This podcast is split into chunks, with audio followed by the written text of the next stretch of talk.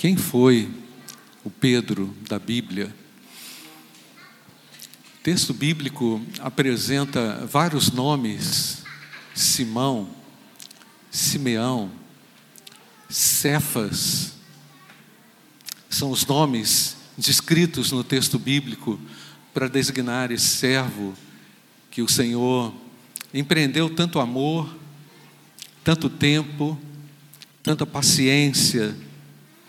Mas é interessante, irmãos, quando Pedro se encontrou com Jesus, o Senhor o chamou de Cefas, Kefas, no aramaico, que significa pedra, rocha, firmeza. A forma grega seria Petros, ou Pedro, como nós conhecemos, transliterado do grego. Significado desse título que o Senhor atribuiu a, a Pedro estava relacionado com aquilo que ele se tornaria ainda. Não aquilo que ele era, mas aquilo que ele seria, por força, por graça e pela misericórdia de Deus. Alguém com um temperamento inconstante, impetuoso e corajoso e ao mesmo tempo fraco, ao mesmo tempo convicto e ao mesmo tempo sem convicções. Este é o Pedro, que no final da sua vida, como disse hoje pela manhã, o velho Pedro, escreve a sua segunda carta com recomendações muito precisas, muito oportunas para a igreja. É, considerando todas as referências que o Novo Testamento faz a respeito de Pedro, é, podemos perceber que esse homem era um homem do campo, era um homem simples, era um homem que não tinha é, uma, uma retórica ou uma cultura, entre aspas, elevada diante daqueles que foram ali chamados pelo Senhor. E ao mesmo tempo, irmãos, é, essa simplicidade combinada com a impulsividade tornava Pedro, né, tornou Pedro uma figura é, destacável em alguns momentos na história né, do, no Novo Testamento, como vemos, como vamos ver daqui a pouco. É, o texto básico, antes da gente ler o texto básico da nossa reflexão, hoje, dessa noite, eu quero destacar também, irmãos, que Pedro, na sua segunda carta, deixa recomendações muito importantes para nós, e nós precisamos ouvir ou abrir os nossos olhos nessa hora, os nossos ouvidos, os nossos olhos espirituais, para compreender aquilo que o Espírito Santo fala através desse texto. Mas eu quero destacar um versículo antes que é quando Pedro, escrevendo a sua segunda carta, vai dizer: E também houve entre o povo falsos profetas, como entre vós haverá também falsos doutores, que introduzirão encobertamente heresias de perdição e negarão o Senhor que os resgatou, trazendo sobre si repentina perdição. Pedro, então, no final da sua vida, nós sabemos, como disse, ele foi crucificado naquele ano de, no ano 64, nesse ano que escreveu essa segunda carta. Ele faz recomendações importantes. Eu vou fazer a mesma pergunta que eu fiz de manhã. O que você diria para alguém que você ama no final da sua vida? Quais seriam os recados que você, como servo, serva de Deus, daria para o seu filho, para o seu neto, para a sua filha, para o seu esposo, para a sua esposa, no último momento da sua vida. Pedro vivia um momento angustiante, final, ali em Roma, quando, por conta daquela circunstância tão complicada de perseguição, é morto, é crucificado de cabeça para baixo, conforme nos diz a história. Então, irmãos, resumindo rapidamente o livro de 2 Pedro, ele encoraja os cristãos a manterem-se fortes na fé, nos ensinamentos do Senhor, sem constâncias. Pedro experimentou do poder negativo da inconstância. Ora crê, ora não crê, ora é, ora não é. Esse destempero, irmãos, gera na alma uma própria dúvida de si mesmo. O indivíduo passa a não confiar mais nele mesmo, porque os impulsos, os transtornos, os altos e baixos se traduzem em muitas seguranças e inseguranças, estabilidades e instabilidades. E meus irmãos, nós precisamos firmar os nossos pés na rocha que é Jesus Cristo, Filho de Deus, amém, irmãos? Sem deixarmos de ser levados por ventos, por doutrinas, por ideias, por sofismas, por artimanhas diabólicas que querem nos tirar o foco. Creio que o povo evangélico brasileiro, olhando de uma maneira geral, precisa deixar o seu transtorno e reafirmar a sua fé no Salvador Jesus. Entendo que os crentes desta igreja estão posicionados, amém, igreja? E aqueles que não estão, precisam se posicionar diante da realidade, irmãos, de a necessidade de uma vida de constâncias para a glória de Deus, amém, irmãos? E eu sei, gente, presta atenção, que a sua inconstância ela se traduz numa, numa linguagem para alguém, e esse alguém não acredita em você mais. A sua inconstância comunica em alguma situação que você não é uma pessoa confiável. Por isso, irmãos, que nós precisamos prestar atenção no que, que a palavra nos ensina, nos adverte, o que o, eu vou chamar aqui carinhosamente, irmãos, do que o velho Pedro nos ensina na sua segunda carta, para que a gente compreenda o que, que esse velho Pedro diz e traduz para a nossa alma, principalmente agora nesse momento, quando nós estamos diante do memorial da ceia do Senhor. Quando eu falo que a gente está diante do memorial da ceia do Senhor, irmãos, eu não estou ameaçando ninguém, mas esse sacrifício aqui nos confronta, Sabia? Esse sacrifício aqui me confronta, confronta com a minha falta de sacrifício. Eu pergunto que sacrifício nós fazemos para o Senhor. Mas irmãos, vou falar lá do velho Pedro. Hoje o Joaquim, meu neto, pegou na minha mão, olhou na minha mão assim e falou assim: Vovô, você está velho. Eu falei, ah, eu queria ser igual o velho Pedro. Aí ele olhou a minha mão toda enrugada. É, meu filho. É, meu filho não, meu neto. Aí, não, meu neto, estou velho. Mas aí ele falou assim, mas eu estou mais velho do que a Catalina. O cara ainda me consolou, me ajudou. O velho Pedro, irmãos, nos apresenta uma necessidade de vivermos uma vida de piedade, irmãos, e de constância no reino e na obra de Deus. Irmãos, quero só resumir o capítulo 2 de Pedro em três frases. Continue seguindo a Jesus, capítulo 1. Capítulo 2 Continue resistindo aos falsos mestres e às mentiras desse século. Capítulo 3. Continue confiando em Deus. Se você consegue resistir a tudo aquilo que tenta sabotar a sua fé, e se você se empenha em seguir a Jesus diariamente, e se você continua confiando em Deus e na Sua providência, você vai chegar bem ao final. E eu sei, irmãos, que o que importa mesmo é o final. Mas o processo, irmãos, fala muito a nosso respeito e fala muito também a respeito daquilo que Deus quer e pode realizar. Porque Deus trabalha num processo dinâmico, contínuo, constante nas nossas vidas para nos aprimorar e para nos tornar ainda mais parecidos com Jesus.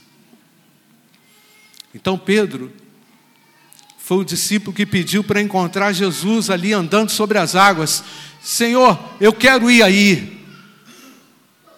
O apóstolo Pedro também foi o que precipitadamente repreendeu a Jesus, dizendo: Senhor, nós não vamos deixar nada acontecer com o Senhor, estamos junto e misturado. E logo deflagrou-se um problema. Quando Jesus perguntou aos seus discípulos quem eles achavam que ele era, o apóstolo Pedro foi o primeiro a responder, confessando: Tu és o Cristo, o Filho do Deus vivo. Amém, irmãos? Por revelação do próprio Deus, por revelação do próprio Espírito de Deus naquele momento. Pedro entendeu quem era Jesus. Agora presta atenção aqui, gente. Presta atenção. Nós lemos hoje de manhã o texto de Pedro reiteradamente dizendo: conhecer a Cristo, conhecer a Deus, conhecê-lo, conhecê-lo, conhecê-lo. Por que, que o velho, velho Pedro, no final da sua vida, incita os crentes a conhecê-lo? Porque a própria experiência de Pedro na sua relação com Cristo foi uma relação de desconhecimento de quem ele era, até que, por motivação do próprio Deus,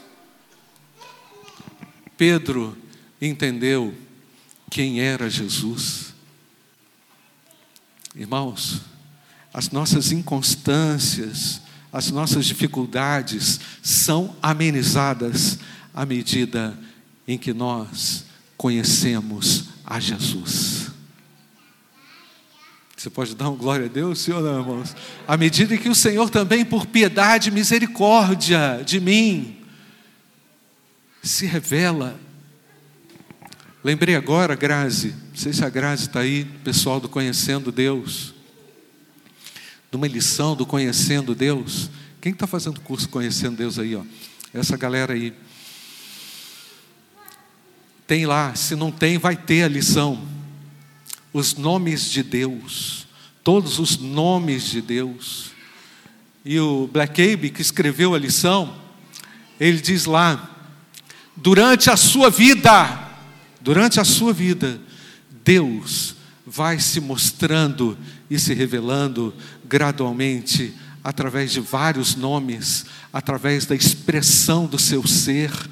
Deus é insondável, meu, meus queridos, mas ao mesmo tempo ele se revela àqueles que o buscam de todo o seu coração.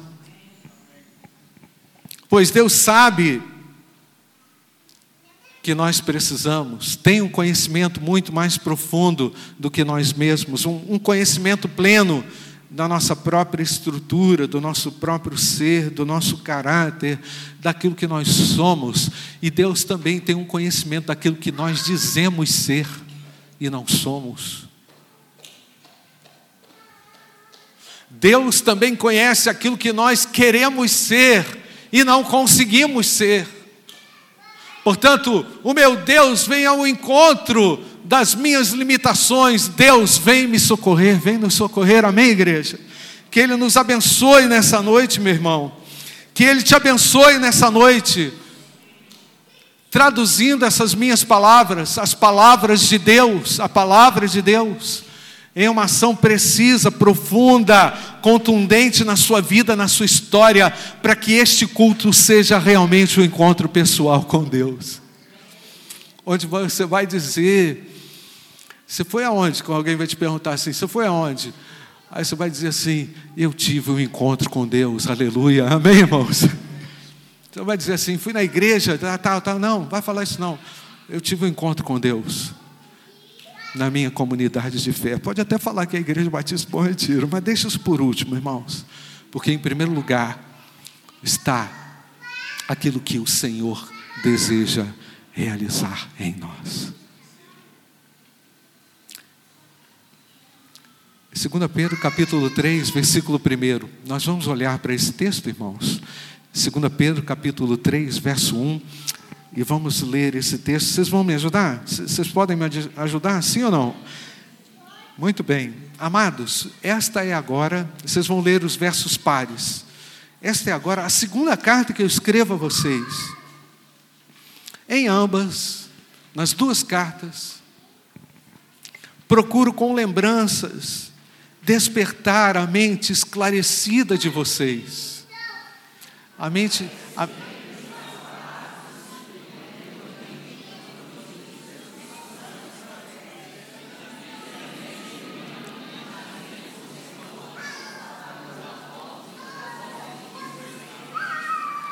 Antes de tudo, saibam que nos últimos dias virão escarnecedores com as suas zombarias andando segundo as suas próprias paixões e dizendo: onde está a promessa da sua vinda?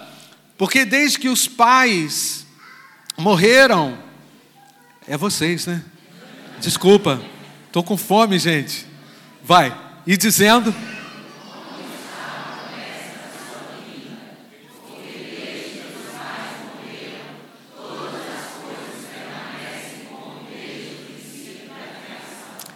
Acontece que, de propósito, esquecem que os céus existem desde muito tempo e que a terra surgiu da água, através da água, pela palavra de Deus.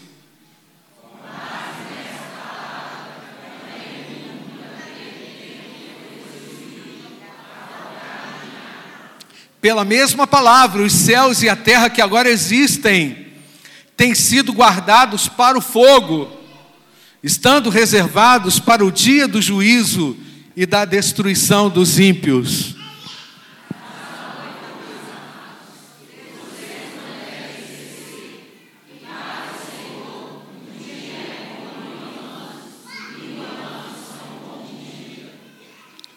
Glória a Deus, amém, irmãos? Não tenham pressa, não se afobem. Volta lá, Mariana. Não tenham pressa, eu quero dizer a você. Volta no 8, Mariana. Aham, no 8. Não tenham pressa. Há um tempo reservado para todas as coisas. Há um tempo apropriado. Os irmãos percebem que de manhã, eu citando o capítulo 1 de 2 Pedro, Pedro fala de um ciclo, de um ciclo virtuoso que ocorre na vida do crente, onde Deus vai acrescentando virtudes, paciência, estrutura, não é? Eu acredito, irmãos, que boa parte dos nossos problemas ocorrem pela impaciência, pela nossa incapacidade de esperar. Quem é pai de criança aí, você tem que falar, meu filho, espera. Não é assim, irmãos? Não é assim? É ou não? Que dia que vai ser, pai? Aí tem pai cutucando o filho, filho cutucando o pai. Quantas vezes você precisa, você precisa ensinar que é no processo que as coisas acontecem? Versículo 9, né, Mariana, que a gente está. Vamos lembrar o Senhor não retarda a sua promessa, ainda que alguns a julguem demorada. Pelo contrário, Ele é paciente com vocês. E não querendo, o que está escrito, irmãos? Que ninguém pereça, mas que todos cheguem aonde, irmãos? Ao arrependimento. Oh, gente, o arrependimento é aquilo que Pedro sentiu na hora que negou Jesus, não é? Ali, naquele sinal claro que Deus deu a ele, quando o galo cantou, ele pensou: gente, olha o que, que eu fiz, olha a besteira que eu fiz com a minha vida, pastor, como é que eu fui entrar nessa? lembrei de uma irmã que eu conheci, acabou tendo um filho fora do casamento, um filho errado ali naquele momento, um momento em que ela chegou e falou para mim, pastor, foram assim 15 minutos de prazer e uma vida agora que eu preciso entender como Deus vai restaurar. Deus restaurou a vida dessa irmã. Mas, meus irmãos, como, como nós nos tornamos reféns de situações, de momentos, percebe? Sim ou não, irmãos? De instantes. Quando nós somos conduzidos pelas inconstâncias, Deus nos livre das inconstâncias.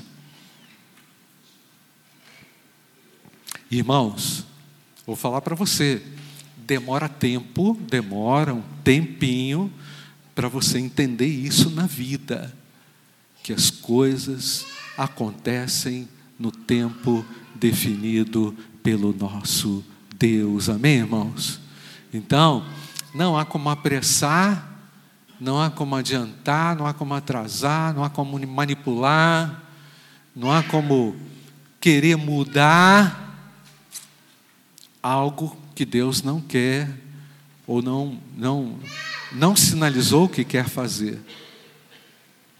Nós estamos em que versículo que eu perdi aqui, irmãos? Nove, né? Quem é agora? São vocês, vão lá. Porém,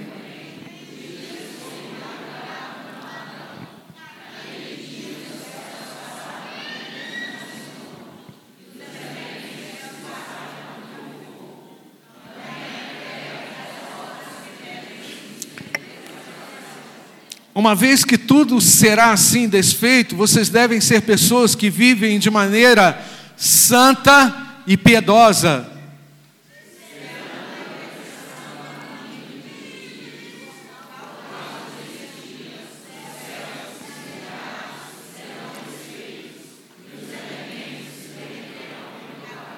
Nós, porém, versículo 13, segundo a promessa de Deus, esperamos novos céus e nova terra, nos quais habita a justiça. Glória a Deus, povo de Deus.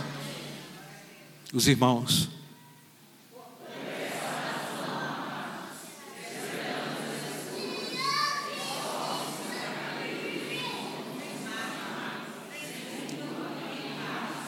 E considerem a longanimidade do nosso Senhor como oportunidade de salvação como também o nosso amado irmão Paulo escreveu a vocês, segundo a sabedoria que lhes foi dada.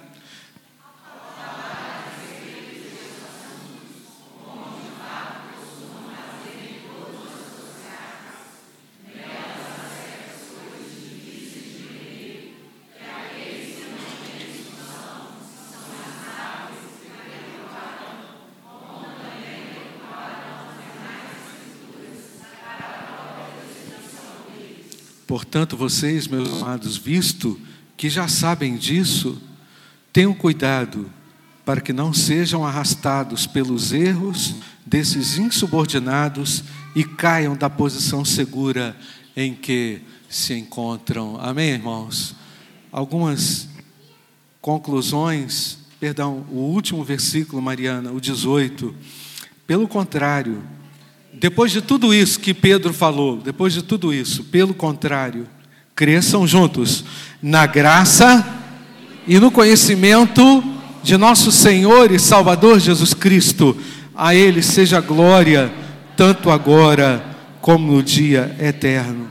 Amém, irmãos? Crescer na graça significa crescer na fé. Como é que você vai crescer na fé? Através de provas através de decepções com você, dificuldades de lidar com determinadas situações, determinadas situações, determinadas circunstâncias.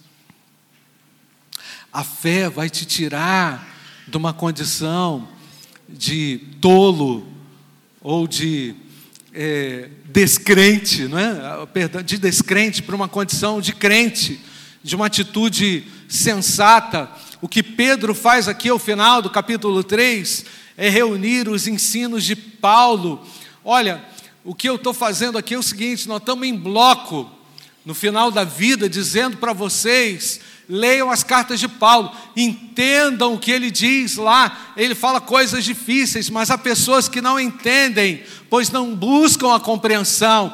O apóstolo Pedro, com toda delicadeza e com toda sabedoria, apela ao povo de Deus para que retornem às Escrituras, porque é de lá que nós vamos extrair vida, garantias para a nossa estabilidade e crescimento espiritual. Então, irmãos, crescer na graça significa crescer na fé. Você, quando se depara com algo inesperado, perde a fé. Você, quando se depara com algo que você planejou e aconteceu e orou, esquece de agradecer. Não volta com gratidão para Deus.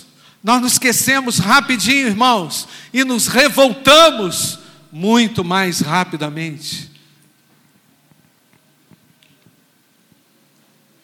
Crescer na graça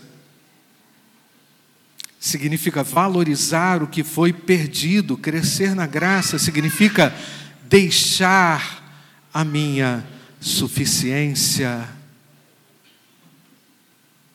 Diante do memorial da ceia do Senhor, irmãos, isso aqui significa para nós precisa significar para nós uma atitude de renúncia. Você está disposto a isso? Significa renunciar ao nosso eu e dizer: Senhor, cria em mim o que eu não tenho, me torna constante, firme por tua misericórdia e por tua graça. Você vai crescer de fé em fé o velho Pedro chegou lá no final da sua história, porque ele ele conseguiu promover por graça e misericórdia de Deus saltos de fé. Não é isso que acontece com a criança que está em desenvolvimento, né? Ela dá saltos de crescimento, né? Ela vai saltando, ela vai dando impulsos no seu próprio crescimento. Assim também nós, irmãos, precisamos crescer Precisamos sair da meninice, precisamos deixar os velhos hábitos, precisamos renunciar aos maus hábitos e deixar a nossa antiga natureza e dizer a Deus: Senhor, eu quero o Senhor na minha história. Glória a Deus, amém, irmãos? Amanhã vai ser diferente, porque o Senhor está aqui comigo, o Senhor está mudando o meu coração e as minhas perspectivas. Crescer na graça, irmãos, propulsiona a sua fé a encontrar nas promessas de Deus a esperança da vitória. Olha para a Bíblia, meu irmão. Cuidado para não ser arrastado, para não se tornar um parasita espiritual, se é que isso existe. Estou inventando esse negócio. Você não pode ficar paralisado. O velho Pedro, ao final da sua vida, diz para os crentes: confiem em Deus, nele há segurança. Amém, amados? Eu quero que você, nessa hora, feche seus olhos. Eu não sei como é que você chega nesse 10 de setembro, talvez como você chega até aqui, esse momento de culto. Você já cantou, não é? Logo eu, tão pobre, pecador, tão indigno, nós já declaramos a nossa incapacidade diante de Deus, agora a gente precisa colocar a nossa esperança naquele que pode restaurar todas as coisas. Eu quero falar com você que está sofrendo por causa da inconstância. Eu quero falar com você é, em razão é, que tem vivido uma destemperança. Não é? Ora está tudo bem, ora está tudo mal. Como é que você vai dar conta, meu irmão? Uma vida espiritual assim. Você precisa de, de estabilidade. Você precisa decidir contribuir com o seu crescimento. E o primeiro momento é deixar a sua vida nas mãos de Deus, deixar o seu coração nas mãos de Deus, pedir ao Espírito Santo que traga sobre você aquilo que você não tem, voltar os seus olhos para a palavra de Deus e encontrar na palavra de Deus a rica promessa para a sua vida. Meu irmão, sai dessa destemperança, saia dessa, dessa, desse comodismo. Talvez você precise sair da sua decepção. consigo.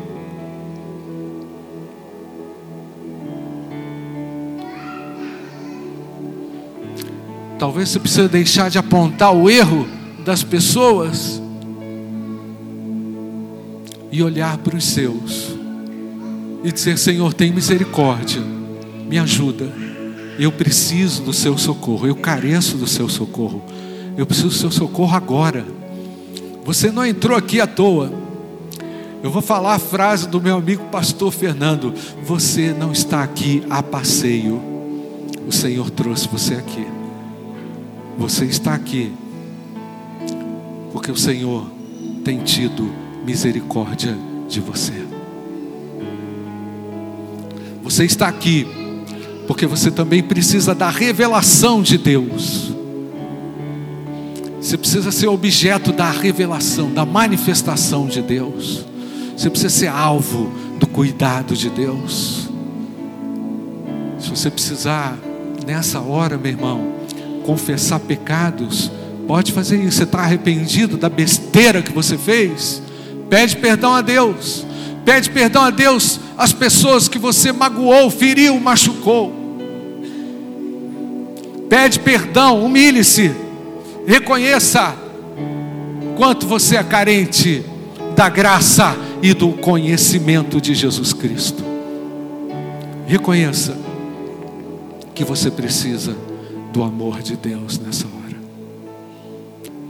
Em nome de Jesus. Amém. Amém. Deus abençoe, meus irmãos.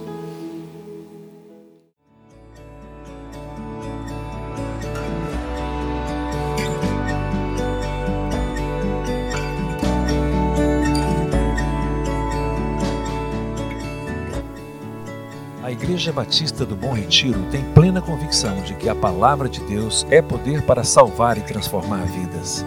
Nosso desejo é que essa mensagem tenha alcançado seu coração. Para saber mais sobre quem somos e em quem acreditamos, acesse ibbrpatinga.com.br.